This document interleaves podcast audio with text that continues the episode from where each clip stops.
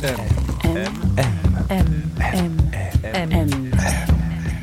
Le goût de M.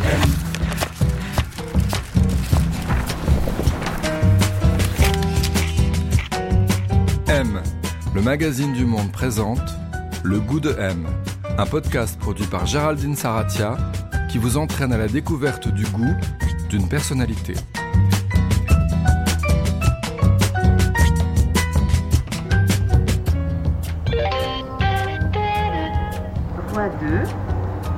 TGV numéro 5488 à destination de Nantes va partir. Prenez garde à la fermeture automatique des portes. Attention au départ. Qu'est-ce qu'avoir du goût Pour le savoir, cette semaine, le goût de M est parti près de Nantes, à Rezé, à la rencontre de Dominica.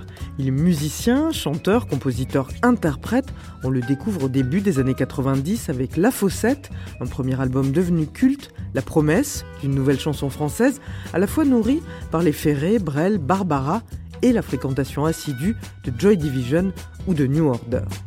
30 ans plus tard, Dominica est à la tête d'une très belle et conséquente discographie, faite d'expérimentation, de radicalité parfois, et d'ouverture aux autres surtout. Sur ses derniers disques, les très beaux Le Monde réel et Reflet dans Monde lointain, les récits intimes et de l'enfance côtoient les références à la nature, l'appel de la montagne, de la forêt et des vallées. Et si la puissance poétique est intacte, elle s'empare cette fois d'angoisse contemporaine, le péril climatique, l'éco-anxiété, l'apocalypse qui vient. Alors on va en parler dans cet épisode, ainsi que de son goût, de son parcours. On a pris le bus à la gare de Nantes, on est arrivé à Rezé, un quartier résidentiel avec des petites maisons ouvrières. Ah ben voilà Dominique qui arrive, tiens. Bonjour. Bonjour. Ah oui, je connais Dominique. Ah, Là, on est dans mon, mon annexe. C'est euh, ce que j'appelle l'atelier. Ce qu'un copain facétieux appelle la poutrière, qu'il y a plein de poutres. Mais on va dire l'atelier. Et c'est un espace qui vous ressemble ici? J'ai toujours l'impression d'être, d'être, euh, de venir un peu en douce ici, quoi. C'est un peu un, un espèce d'échappatoire. euh. c'est une maison, euh, une maison qui a 200 ans. Et c'est là où Euh, vous travaillez? C'est un lieu où je, je désengorge ma, ma maison principale de bouquins, de, de tas de choses. Voilà, je sais que c'est un gros luxe hein, d'avoir ça. C'est une espèce de garçonnière, c'est pas le mot parce qu'il s'y passe rien de répréhensible. mais mais euh, quand je peux, je viens pour euh, soit pour travailler, soit pour lire, soit pour boire du vin. bah, Allons-y alors. Alors j'ai mis une alarme parce que j'ai été cambriolé il y a un an. Ah. Mais ils m'ont rien pris. Bienvenue. Merci. Oh, c'est ça. Toujours une odeur assez. Oh merde Ah Évidemment. Hop. Voilà. Et ils vont m'appeler parce que j'ai.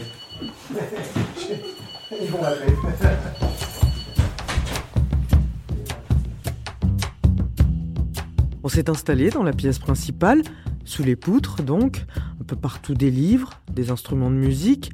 Dominique nous a offert un jus de pomme, et là je lui ai demandé quel était le goût de son enfance, celui dans lequel il avait grandi.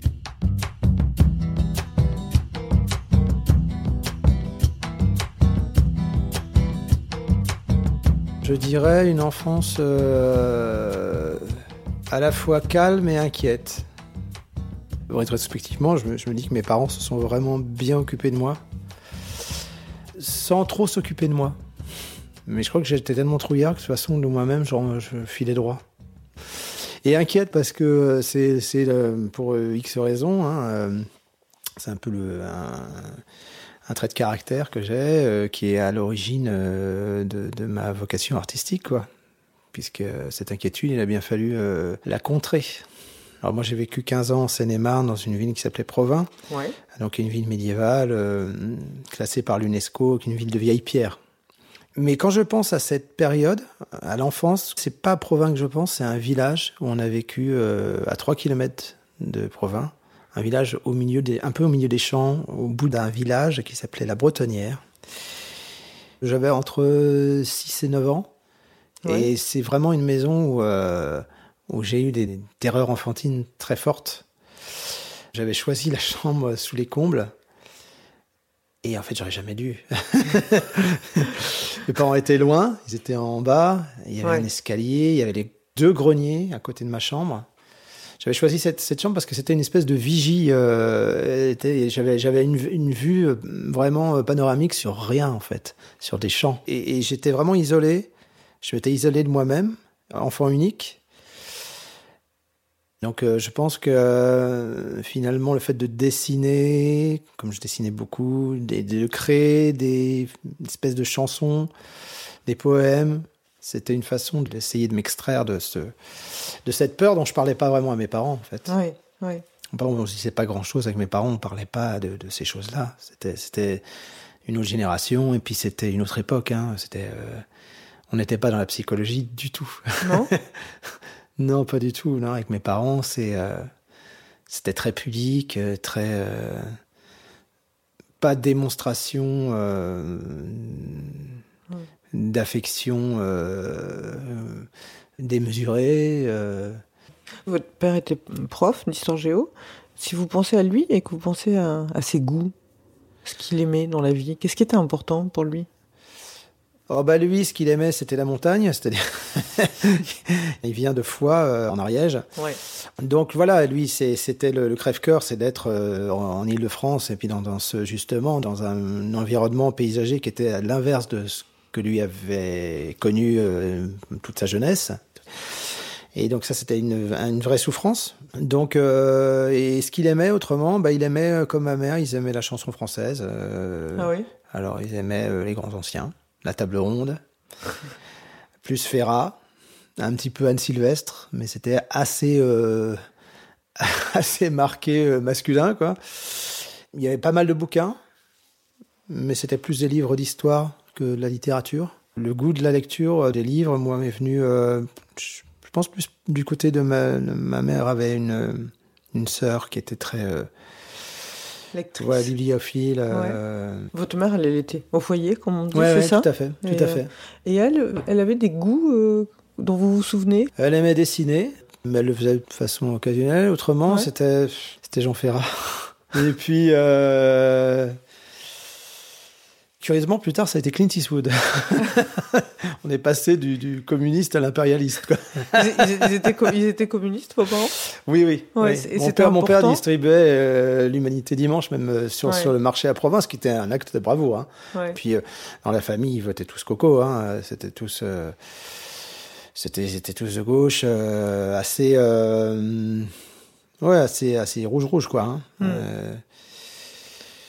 Euh, Et donc la culture, c'était, vous disiez, bon, il y avait, bon, il y avait, il y avait quelques bouquins, il y avait Ouais. ces- cette- la chanson qui ouais, était importante, ouais.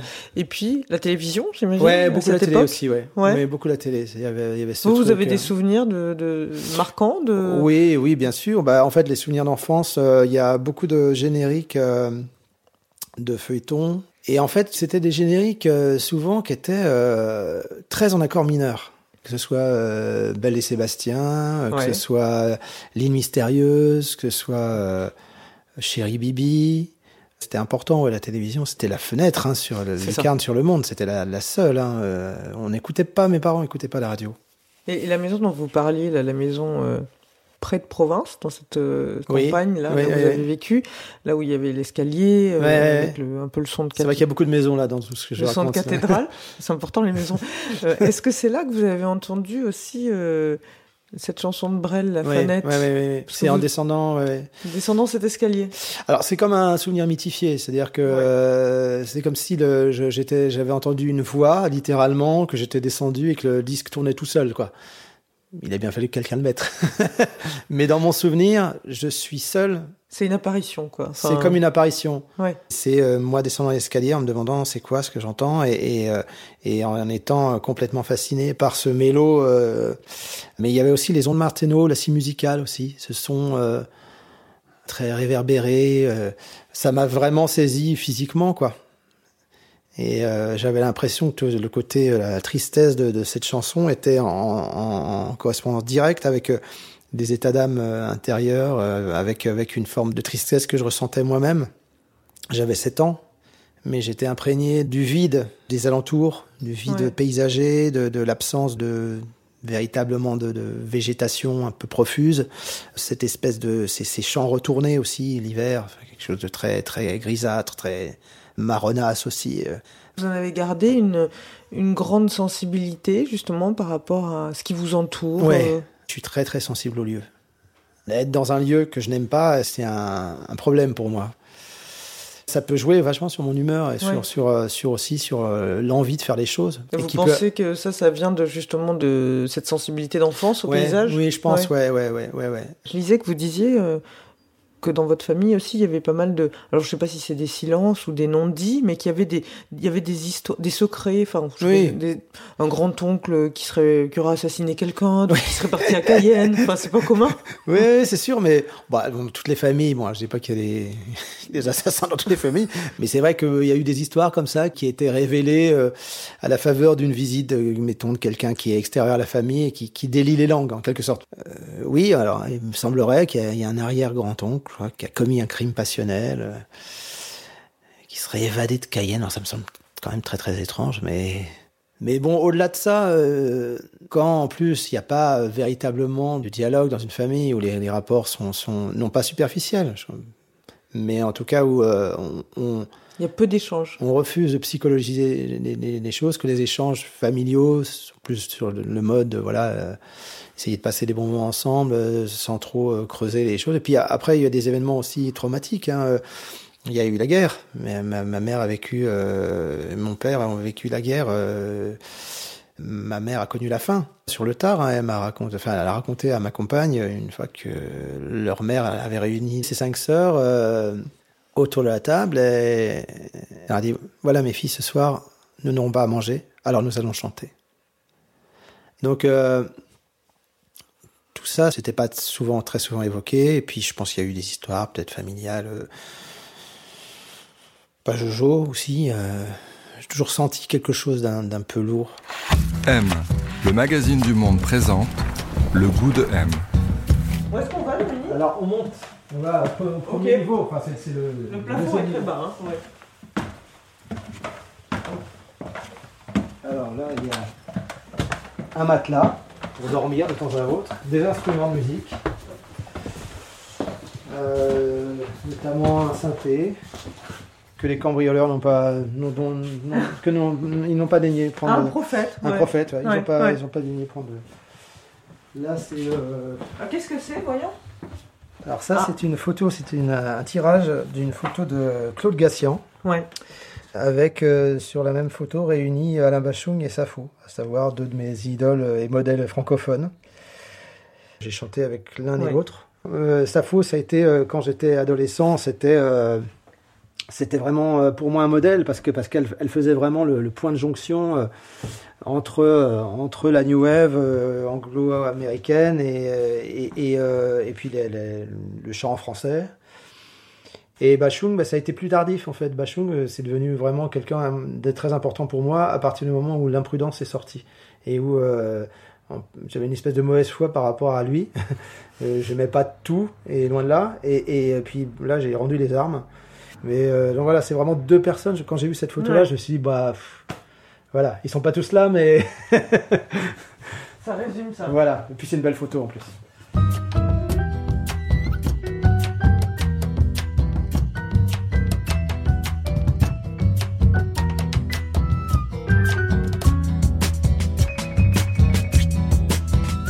Qui vous a intéressé en premier, si vous y réfléchissiez, ou le plus loin que vous en souveniez Je pense que c'était l'expression sous ses multiples formes. Ça a été une démarche euh, intuitive et, euh, et je pense euh, salvatrice. C'était de m'exprimer. Il y a le dessin qui Ouais. prend une place importante pour vous. Et puis je crois quand vous avez 8 ans, vous voyez un concert de Carlos en arrière. Ouais, ouais, ouais. Oui, c'était un podium européen. Et donc j'ai vu Carlos, c'était mon premier concert. Et j'étais absolument fasciné, ouais. L'acmé du concert, pour moi, ça a été le moment où il a quitté la scène, ses musiciens continuant à jouer, et il est revenu habillé en Rosalie, c'est-à-dire en... habillé en costume de, de martiniquaise, quoi. J'étais époustouflé, je me suis dit, mais comment il a fait pour aller aussi vite? C'était le spectacle, quoi. Et, Ouais. euh, Bon, par boutade, j'ai souvent dit que c'était lui qui m'avait donné envie de faire ce métier-là, mais, mais bon, oui, il y a sans doute, euh, il y a sans Ouais. doute du vrai. Ce qui me reste, c'est la vitalité. la joie d'être sur scène. Faire ce métier-là, c'était vraiment palpable chez lui. Alors moi, moi j'ai développé d'autres choses, artistiquement et scéniquement, mais je pense que euh, s'il y a un truc qui doit me rester, c'est cette idée de transmettre une énergie, quelle qu'elle soit. Ensuite, votre père, vous avez quoi, 11 ans, 11 ans et demi? Il achète un magnéto à cassette. Oui. Ça a été très important, vous êtes jeté oui, dessus je l'ai complètement, euh, comment dire, euh, je, je, me le suis Accaparé, accaparé. ouais, ouais. ouais, je, je, je- j'ai mis une option dessus et puis je l'ai jamais lâché, quoi. J'ai tout de suite vu les avantages que je pouvais en tirer. Je pouvais tout de suite fixer sur une bande, c'est-à-dire euh, euh, le, le, le chant, je pouvais, je pouvais réécouter, je pouvais, le, temps pouvait être euh, arrêté. J'ai fait une cassette de 60 minutes en en deux jours, quoi. Et je, je savais pas jouer d'un instrument, j'avais une guitare jouée, donc je, des fois c'était a cappella. J'ai toujours cette cassette, hein, je, je l'ai toujours. Mais mélodiquement, c'est assez étonnant comment c'est c'est libre. euh, c'est surprenant, en fait. J'ai utilisé hein, des bouts de mélodie euh, qui sont dans cette cassette, notamment. vrai Ouais, ouais. Une chanson qui s'appelle La mémoire neuve. euh, Il y a Ouais, euh, la- une partie de la mélodie, elle provient de cette cassette. Et c'est à cette époque aussi que vous commencez à acheter vos premiers disques? Grosso modo, alors il y a- il y, a une. euh, à l'été 80, c'est euh, le groupe Police qui explose. Et j'ai une cousine qui est prosélyte et qui achète euh, tous les tirages de- des 45 tours qui sont en, en vinyle bleu, rouge, vert. Et elle les achète euh, et elle les offre à ses cousins pour, pour euh, reprendre la- littéralement la bonne parole. Et y a, elle m'en offre trois qui sont des très bons 45 tours avec euh, Message in a Battle, Ouais. Walking on the Moon et I Can't Stand Losing You. Et, euh, et ça, oui, là, un monde s'ouvre qui est tout de suite en corrélation avec euh, la découverte de la, la presse rock. Ouais. Très rapidement, comme j'aime l'écriture, j'aime le discours en quelque sorte, il faut que ce soit accompagné d'un discours sur la musique. Et puis pour découvrir aussi, c'est-à-dire que je me rends compte que je ne connais rien à rien. Et finalement, je parviens, avant même d'écouter certains groupes que je vais aimer par la suite, à les connaître via euh, les, les comptes rendus qui sont faits leur, leur, leur- leurs albums ou les comptes rendus de concerts ou des interviews. Je deviens un peu un, un spécialiste. euh, Il y a aussi un, un- le père d'un copain qui est prof d'anglais, qui est fan de pop musique, qui va à Londres et qui ramène des disques un peu en temps réel. Donc c'est vraiment la période, en plus, euh, un espèce d'âge d'or, post-punk. New Wave, euh, New. Wave, vachement. Alors, euh, donc, il ramène, il ramène les Clash, il ramène les Jam, il ramène les Stranglers, il ramène les Cure, il ramène tout ça. Et, et, et, euh, voilà, on découvre toute cette scène-là en temps réel. Plus la, la, la, la télé, ça commence à s'ouvrir aussi après l'élection de Mitterrand. Il y a pas mal d'émissions de télé consacrées à, à la musique dégénérée.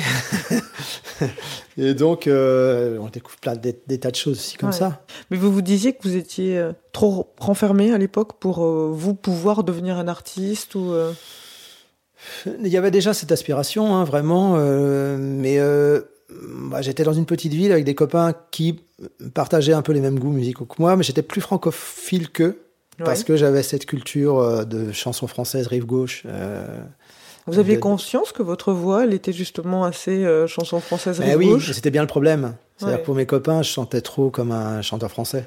Vous aviez une voix qui n'était pas accordée à vos goûts d'une certaine façon. Ouais, tout à fait. Et en même temps, mes goûts aussi tendaient vers une certaine euh, scène française, euh, euh, très influencée par la New Wave, mais, mais qui, euh, où il y avait le- du chant français, et puis j'étais fan de quelqu'un comme Sappho. J'étais timide, donc euh, de là à m'imaginer euh, pouvoir euh, monter sur une scène. Mais à partir du moment où j'ai, c'était, c'était quoi, une fête du lycée, j'ai passé le, le comment Cap, dire, quoi. le cap, ouais. J'avais juste une chanson, euh, on m'avait, on m'avait permis de chanter une chanson. Et Que ça, vous aviez composé vous? Ouais, c'était le seul original. Ça s'appelait Entre mes éléphants roses. Et euh, c'était une, une apologie de, de- de- des substances, en fait, que je connaissais un peu. Hein. Je n'avais jamais rien pris, je buvais quelques bières de temps en temps, mais c'était une espèce de sous-chanson sous Tiéfen. euh, voilà. Ouais. Mais il y avait eu un tel sentiment de libération ce jour-là.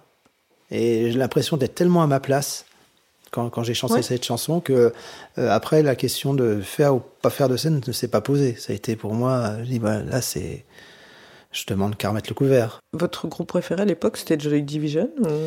Est-ce que Ça l'est toujours. hein. Expliquez-moi ce qui vous plaît autant? L'intensité, évidemment. L'absence totale de second degré. Euh, L'investissement, la solennité.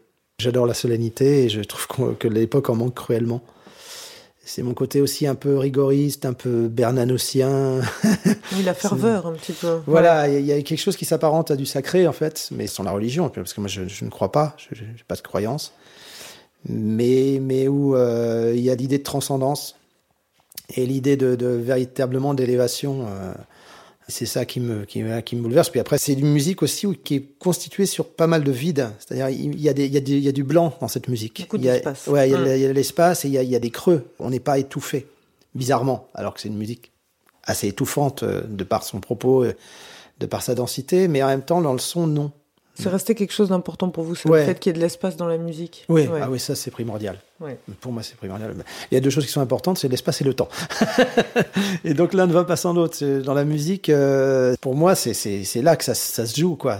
Qu'on sente le temps, essayer de faire sentir le, le temps comme une matière dans ce qu'on fait. Et donc, pour le faire sentir comme une matière, il faut qu'il y ait de l'espace. Il faut euh, savoir où on arrête de remplir, justement, parce qu'on on peut toujours euh, remplir, on peut faire des tunnels de son. euh. Ce qui est intéressant, c'est de la dynamique dans la musique. Tout ça est très lié, en fait. Euh, ce qu'on met dans la façon dont on fait les choses, la façon dont on dit les choses et, et- et- et une certaine philosophie de vie se recoupent totalement. Il y a des, des fois des musiques qui me gênent, non pas tant pour ce qu'elles sont que pour ce qu'elles véhiculent de valeur Dans leur forme. dans leur forme. Quand on, écrabouille le son, justement, quand on veut être euh, au taquet tout le temps. Ben, je trouve que c'est euh, une forme de, de- voilà j'y vois j'y vois des prolongements politiques quasiment quoi. M, M, M, M.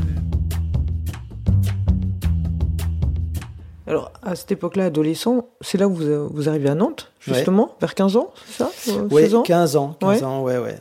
Euh, et là, vous, vous, vous êtes à fond dans la musique, vous commencez Ouais. à faire des groupes, enfin, vous avez déjà Ouais, commencé à faire des groupes, Ouais. mais là, vous, vous continuez. Voilà, cette époque, à Nantes, là, il y a Philippe Catherine, qui est un de vos copains. Après, vous rencontrez Françoise Breu, avec qui vous, Mm. vous ferez de la musique aussi. Puis il y a ces premiers disques que vous allez faire. Bon, il y a Disque sourd, alors que Mm. Très peu de gens connaissent quand même, qui était Mm. un disque autoproduit, mais qui contient quand même déjà des morceaux qui vont se retrouver sur la fossette. Donc, qui est Mhm. le disque qui va vous révéler en 92 à cette époque, euh, il était distribué, donc c'était sur un label euh, sur Lithium. sur Lithium, un label, un tout nouveau label qui était basé à Nantes. Ça a été un- une voilà rencontre déterminante avec Vincent Chauvier, le, le- le- le- qui tenait ce label-là et qui prit en quelque sorte le risque de sortir ses, ses chansons enregistrées à la maison sur un 4 pistes cassette. Vous, Euh, vous aviez trouvé un, un synthé, un Yamaha. ouais, un synthé, un Yamaha important. et un 4 pistes cassette et un micro Sennheiser euh, tout pourri. Et avec ça, j'étais le roi du pétrole. Parce que je produisais vraiment la musique que j'avais envie de produire. Je, je voulais pas autre chose. Je tenais à ce son, justement, euh, paupériste, complètement étriqué, euh, sans basse. Il n'y avait pas de basse du tout. euh. Et je cette, trouvais- cette je- voix aussi, en fait. Ouais, mais justement, je trouvais que ça fonctionnait bien avec le timbre de la voix. Bon, dans ce disque, évidemment, il y a le courage des oiseaux qui, est- Ouais. voilà, qui a saisi toute personne qui l'a entendu à l'époque. Vous vous souvenez quand vous l'avez écrite, cette chanson? Je me souviens euh, de l'inspiration euh, du, du moment où euh, je, je marchais, j'ai entendu des oiseaux chanter en me disant oh, quel courage parce qu'il faisait vraiment un froid de canard. et je me souviens que je suis rentré chez, chez moi, donc chez mes parents. J'avais un gros carnet euh, rouge sur lequel il y a plein de textes de la Fossette. Et j'ai noté cette phrase, euh, si seulement nous avions le courage des oiseaux qui, qui chantent dans le blanc glacé. Et je crois que j'ai écrit le reste après. Mais après, la musique, euh, pff, j'ai simplement euh, repiqué une programmation que j'aimais bien sur mon synthé Yamaha, qui- qui est très inspirée par un New Order. Mais j'ai eu la sensation en le- en l'enregistrant que je tenais quelque chose. Est-ce que vous avez mis du temps ensuite à vous dire vraiment je suis un chanteur? J'ai mis du temps à ne pas considérer que chaque disque produit était le, dernier. Je me suis dit ça jusqu'au quatrième. Et quatrième, qui s'appelait Remuer en 99, qui était un, un disque euh, un, un peu euh, radical pour le coup, enfin en tout Ouais. cas qui essayait de rompre avec les codes des disques précédents. À partir du moment où je me suis dit je continue, c'était le moment où je rentrais en contrat euh, directement avec Virgin, n'étant plus sur Lithium, le petit label. Et là, je me suis dit, bah voilà, je, je- euh, ça va être le cinquième album, ça va faire dix ans que je suis identifié. Ça commence à ressembler à une histoire, quoi. Et de ce fait-là, après, j'ai considéré, je, je me suis dit, bah maintenant c'est ta vie. Et n'aie plus peur de ce coup près qui devrait tomber, Ouais. au nom de quoi, comme quoi, euh, du jour au lendemain, t'allais re- t'allais retomber dans l'anonymat. ou- Ouais. J'avais une espèce de fatalisme, euh, de pessimisme. euh, Ouais. Et le mouvement d'aller vers les gens, il était difficile, il était parce que c'est vers pas évident, ouais. Augury, comme ça que ça commence à s'ouvrir vraiment. Ouais, pas évident. Ça a commencé sur la mémoire neuve, mais avec un, un- un pas en avant, deux pas en arrière, un peu. Oui, il y a le 22 bar, Voilà. euh, un tube un peu malgré vous. oui, oui, oui, oui, oui, oui, vraiment. Et puis un tube dont on a arrêté la carrière, qui aurait pu être un, un vrai tube. Vous ne vouliez pas? Non, avec Vincent, Lithium, on, on était un peu couillons. mais mais, euh, non, mais je pense, enfin, on- ça sentait la, la prison en fait, ce, ce titre. Ouais. Je voyais ce que les, la plupart des gens aimaient dans ce titre-là, et finalement, c'était ce qu'ils aimaient, c'était le souvenir d'une certaine chanson, une chanson à papa, quoi. Ouais. J'avais l'impression de, de- de trahir mes idéaux. C'est couper l'herbe sous le pied, littéralement, avec ce, ce- Ouais. ce titre-là, parce qu'on nous proposait des grosses télés qui auraient permis au titre de dé- décoller. À l'époque, c'était encore euh, passer à la télé, c'était quand même le, le truc principal, et on a refusé. Vous avez écrit énormément d'albums aujourd'hui. Euh, le fil conducteur d'un disque, c'est un goût pour un son à un Ouais. moment donné? Pour une ambiance musicale, ouais. Oui. qu'on va chercher. Le dernier en date, Le Monde Réel, bah, ça a été euh, des références musicales, euh, talk-talk, euh, à la croisée des chemins entre la pop musique et le jazz, et puis Ouais. un peu la musique contemporaine aussi, avec toujours le format chanson quand même comme dénominateur commun. Et c'était partir à la, à la recherche d'un son avec des gens, savoir ces gens-là, chacun individuellement, je sais qu'ils sont bons, euh, je les aime humainement, quels sons ils vont produire ensemble. C'est plus l'idée, une spéculation, plus que l'idée de se dire on va, je vais, je vais travailler et avoir, et avoir Ouais. ce son-là. Il y a aussi des thématiques qui se sont un peu. C'est comme si l'époque s'était un peu imposée à vous, tout d'un Mm. coup. Enfin, des, des thématiques qu'on connaissait moins dans vos chansons. Euh, Vous allez parler beaucoup de la nature, euh, du- Mm. des périls climatiques, euh, de l'inquiétude, justement. Oui, l'inquiétude, la revoilà. alors voilà, elle a pris une autre forme, mais Oui, oui. plus partagée cette fois-ci. Ouais, ouais. Alors, je, je pense que euh, j'avais tellement envie de collectif. Cette notion de collectif et de, de destin euh, partagé, euh, c'est en quelque sorte imposé. Je lisais un- une interview d'un romancier euh, euh, suisse-allemand qui s'appelle Peter Stamm, qui disait qu'il n'écrivait pas de livres sûrs, qu'il détestait les livres écrits sur un thème. Et moi, c'est un peu pareil. J'aime pas l'idée d'écrire sur et de, de, de savoir euh, Ouais, ce un dont. sujet, un message. Voilà. Oui. Et je dirais que ça s'est imposé à moi.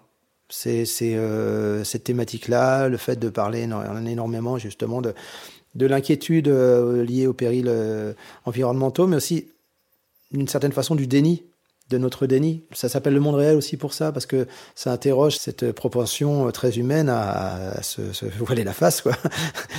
Est-ce que c'est très différent ce que vous allez chercher, vous, en tant qu'auteur, aujourd'hui, quand vous écrivez vos chansons à vous, je veux dire Aujourd'hui, vous qui êtes un homme d'une cinquantaine d'années, 50 ans, et de ce que vous alliez chercher quand vous les écriviez, quand vous aviez 15 ans ou 20 ans? Hmm. Oui, je crois parce qu'en fait, euh, même si je me défends de vouloir écrire sur, comme je vous disais, ça m'embêterait que ça ne raconte rien. Alors que au début, je m'en foutais totalement. L'idée, c'est toujours de produire du son, toujours de produire euh, de la matière à chanter. Aujourd'hui, je suis plus conscient de ça et j'ai quand même envie qu'à chaque fois, au final, il y ait un thème, même si c'est sibyllin, même si c'est très Mm. métaphorique, en tout cas que moi, je puisse vraiment me rattacher à, à une forme de- de- d'interprétation que j'aurai de ma propre chanson, même si je sais pas trop ce que ça raconte, mais que je, je sois au moins, euh, je puisse me raccrocher à quelques, quelques phrases, quelques vers, où je- j'ai l'impression de savoir ce que je veux dire.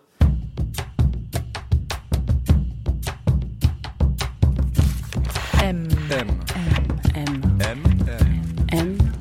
Le goût de M. Alors, où est-ce qu'on est, Dominique, là? Alors nous sommes dans la pièce principale de, de- de l'atelier. Euh, on est dans le salon, Ouais. dire, avec avec euh, une poutre euh, qui, qui soutient tout l'édifice en quelque sorte. C'est vrai qu'il y a beaucoup de poutres ici. Bah carrément. C'est un endroit euh, gavé de poutres.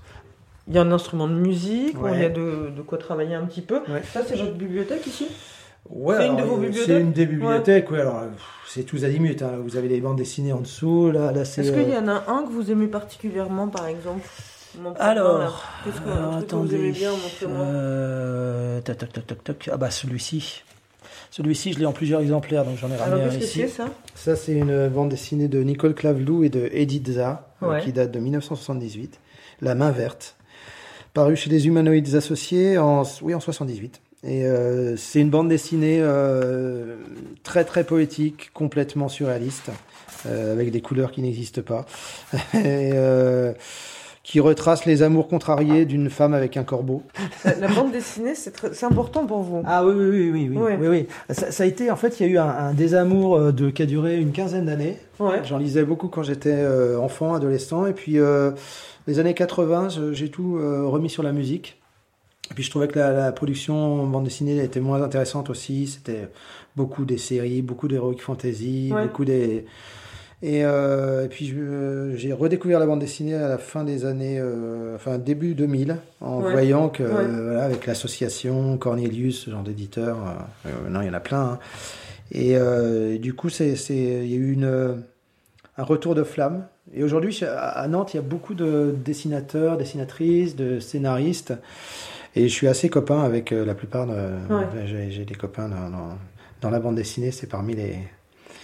Mais, mais voilà, les, les gens avec qui je sors à Nantes.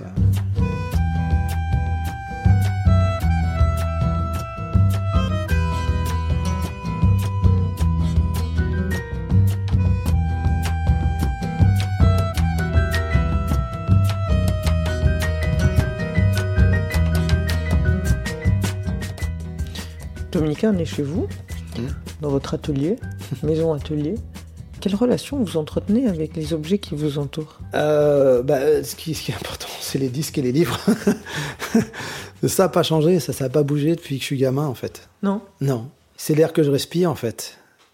J'écoute pas la, la musique sur, sur un ordi, j'écoute pas la musique sur un téléphone. Moi j'ai un vieux téléphone à clapet, euh, j'écoute la musique sur un Discman quand je suis en voyage. Respect quand même. Hein. Ouais. Euh, et j'achète des CD. Toujours. Ouais, plus que des vinyles d'ailleurs. L'objet Euh, reste important. Ouais, Hein, ouais. la relation, le- voilà. Si j'entends une musique qui me plaît sur Internet, je je vais pas l'écouter vraiment avant d'avoir l'objet en main, quoi. Et puis le livre. Je, je pense que j'achète 30 livres tous les mois. Je, je dois en acheter un par jour en, en moyenne, quoi. Qu'est-ce que vous avez aimé récemment? Enfin, pour que je comprenne un peu vos goûts. Euh, mais j'ai acheté euh, euh, là euh, avant-hier euh, deux bandes dessinées, une de François Hérol à l'association Océan Express. J'aime beaucoup François Hérol. euh, C'est très ludique comme bande dessinée. euh, et euh, il y a un petit côté, euh, ça me fait penser au film de Pascal Thomas un peu. Et puis euh, un petit côté Tati aussi par moment. Il y a, il y a un Ouais. esprit un peu loufoque. Vous aimez bien ça? Ouais, quand c'est aussi euh, habilement mené et aussi, euh, aussi frais, oui. Euh, j'ai lu beaucoup de Simenon aussi ces temps-ci parce que C'est vrai? j'adore Simenon parce que ah, il psychologise jamais. C'est de la patte humaine comme il disait là. Il y, a il y a quelque chose de très terrien et en même temps ça reste euh, très elliptique et très précis en même temps. C'est je, je, je trouve ça assez fascinant quoi. Donc, Vous aimez les choses précises, elliptiques et où il y a beaucoup d'espace. Voilà. C'est Ouais, ça c'est voilà, c'est grosso modo, c'est ça. Les mots qui reviennent en tout cas. Ouais, où il y a Ouais. de la place pour euh, se positionner en tant que Que lecteur, auditeur ou lecteur, euh, on vous laisse le choix et, et, et les choses qui laissent aussi un petit peu. euh, j'ai- J'aime bien ne pas tout comprendre. Voilà, j'ai l'impression que quand on me dit pas trop de choses, ben, qu'on me prend pas pour un imbécile, on, on- Mm. on sous-entend que je, je suis apte à, à comprendre ce que, ce que je lis ou ce que j'écoute ou ce que je vois. Je suis assez peu cinéphile par ailleurs, je vois assez peu d'images. euh, Ah oui? Ouais, c'est un truc qui m'a complètement quitté en fait, euh, parce que le, le cinéma, je suis très otage de mes émotions les plus primaires. Quoi. Je- si je vais voir un Pixar avec mon fils, je pleure quoi. Je suis ému et ça, me- ça, m'insupporte. Est-ce que vous continuez à, à parvenir à vous intéresser toujours à la, à la musique des autres, à la musique Oui. qui se fait? Oui, oui. Ouais. Alors de façon moins assidue qu'avant, j'écoute Ouais. déjà beaucoup moins de musique, mais euh, alors bon, évidemment, euh, il y, y a peu de chocs, mais il y a des, euh, ouais, des, des, euh, Il y a des enthousiasmes. Des enthousiasmes, oui. Là, euh, je réécoutais euh, hier le, le disque d'une jeune artiste française, PR2B. Alors, sur la longueur, je, je décroche un peu, mais euh, je trouve vraiment qu'elle a, dans cette grosse vague synthétique de, qui se répand, euh, elle a vraiment quelque chose, de, je trouve, de- Singulier. de, singulier, de, une écriture. Elle écrit bien, je trouve. Vous aimez toujours avoir une, une position quand même un peu alternative, enfin vous dire, vous dire que vous résistez parfois à certaines choses ou que vous partagez pas le goût dominant ou ça oh vous... non, alors plus, Plus maintenant. ouais, non, C'est non, fini, ça. C'est fini. Bah, de toute façon, de fait, je sais que j'ai euh, j'ai des goûts qui sont pas ceux de la majorité des gens. Alors bon, euh, c'est toujours euh, le truc des vieux cons, hein, mais, mais euh, donc je me méfie de mon propre discours, mais, Ouais. mais je trouve que on a perdu un peu euh, le sens de l'harmonie au sens euh, musical du terme. Et puis sur des tunnels de son, ce que je vous disais, c'est pour ça que j'écoute pas mal de musique instrumentale, de, jazz ou apparenté, ou de musique classique. Euh, maintenant, j'en écoutais pas autant avant, parce que je retrouve ce- cette, cette idée justement de dynamique, d'espace, qu'on n'écrase pas, la, la- et puis d'harmonie. Au cours de votre vie, vous avez l'impression que vos goûts, ils ont beaucoup évolué ou que vous, aimez toujours la même chose? Bah les deux, les deux. Parce que vous aimez toujours Joy Division. en même temps. euh, Ouais, ouais, ouais. Euh, non, ouais, ouais, les deux, parce que oui, j'aime toujours Joy Division, j'aime toujours euh, Jean Ferrat, j'aime toujours Sappho. euh, j'ai redécouvert Armand Altaï, qui a sorti deux albums au début des années 80, trois peut-être même. Mais il y en a deux, et dont il y en a un qui est dingue, qui s'appelle Informulé. C'est Barjo, enfin, c'est un peu une Castafiore New Wave. Et puis, oui, ça s'est ouvert. Le, principal, ça a été de découvrir le, jazz, en fait. hein. Pour moi, c'était la musique du diable. Avant, quand j'étais ado, c'était vraiment euh, trop de notes, trop de ci, trop de ça. J'ai l'impression qu'il y a des fonda- fondamentaux dans ce que j'écoute quand même. Quand même, c'est toujours euh, un gros attrait pour l'accord mineur, hein, généralement, pour la mélancolie, mais pas que. J'aime les atmosphères, en fait. Ce que ça dégage euh, au-delà des mots. C'est, euh, en ça, je pense qu'il y a une permanence. Quel type de goût vous plaise Qu'est-ce que vous aimez? Eh ben, je- oui, là, ça a bougé. Le, le salé a pris l'ascendant. J'aime l'alcool, vraiment. Pourquoi vous aimez l'alcool? Euh, J'aime cette légère distorsion. J'aime pas être bourré. hein, je- J'aime euh, cette espèce de petit euh, pas de côté, de la réalité. Il y a des, moi, j'ai des chansons qui sont nées comme ça, hein, d'un d'un petit pas de côté là, euh, lié à un petit verre en trop. ou, euh, J'aime le vin blanc. J'aime l'armagnac. J'aime euh, la triple carmélite. non, mais je, je- je trouve que en fait, il y y a évidemment, euh, mais il y a, y a j'avais fait une chanson qui s'appelle Hasta que el cuerpo aguante, qui retrace en quelque sorte une espèce de parcours euh, d'un alcoolo, quoi, mais sur le mode de la vitalité. En fait, j'avais envie de casser avec cette, cette image euh, du poivreau. euh, Ouais. Parce que j'avais noté ça aussi, et chez moi et chez des camarades, que ça réveillait des pulsions de vie aussi, une forme de de- d'envie de, vivre, et dans- d'une réalité augmentée. J'aime cet état. Je monte jamais sur scène sans avoir bu un verre, hein. Ah ouais? Ouais, voire euh, deux trois. Hein. J'essaie de pas boire tous les jours. euh, c'est un dur combat, mais euh, je, je le mène. Vous avez des dégoûts, vous? Vous êtes une personne qui a des dégoûts ou pas trop?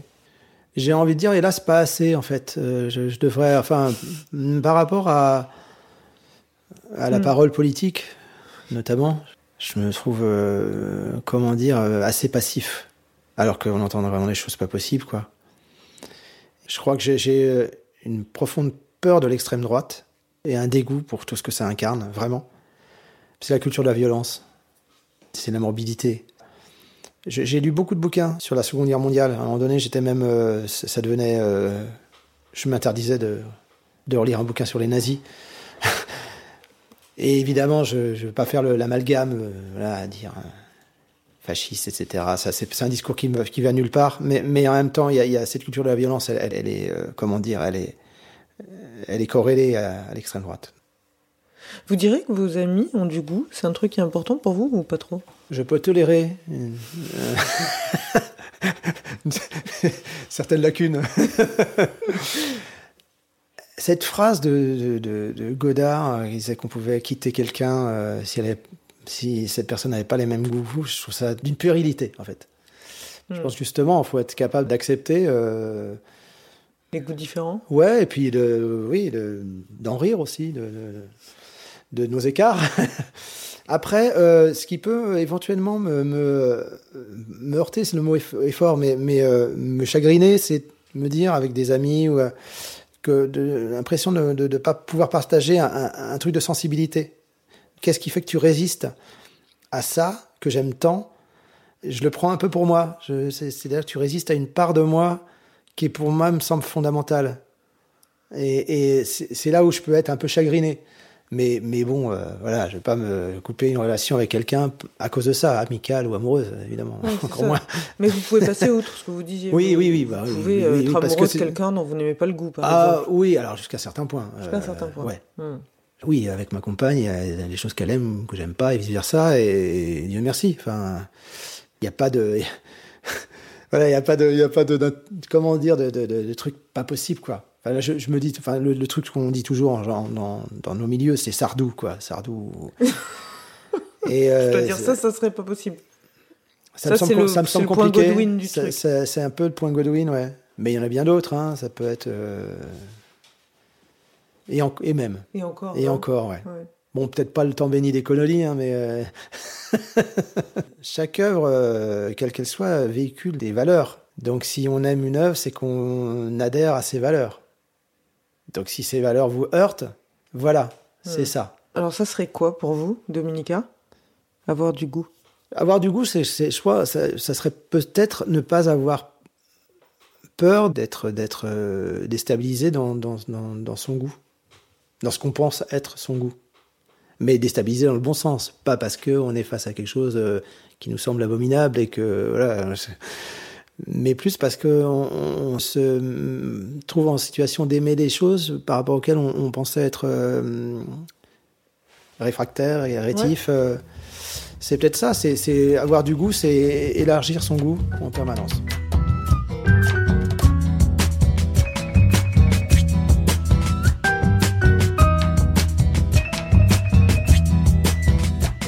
Voilà, c'est la fin de cet épisode. Il a été réalisé par Guillaume Giraud, préparé avec l'aide de Diane Lizarelli et Imen Ben Lachtar.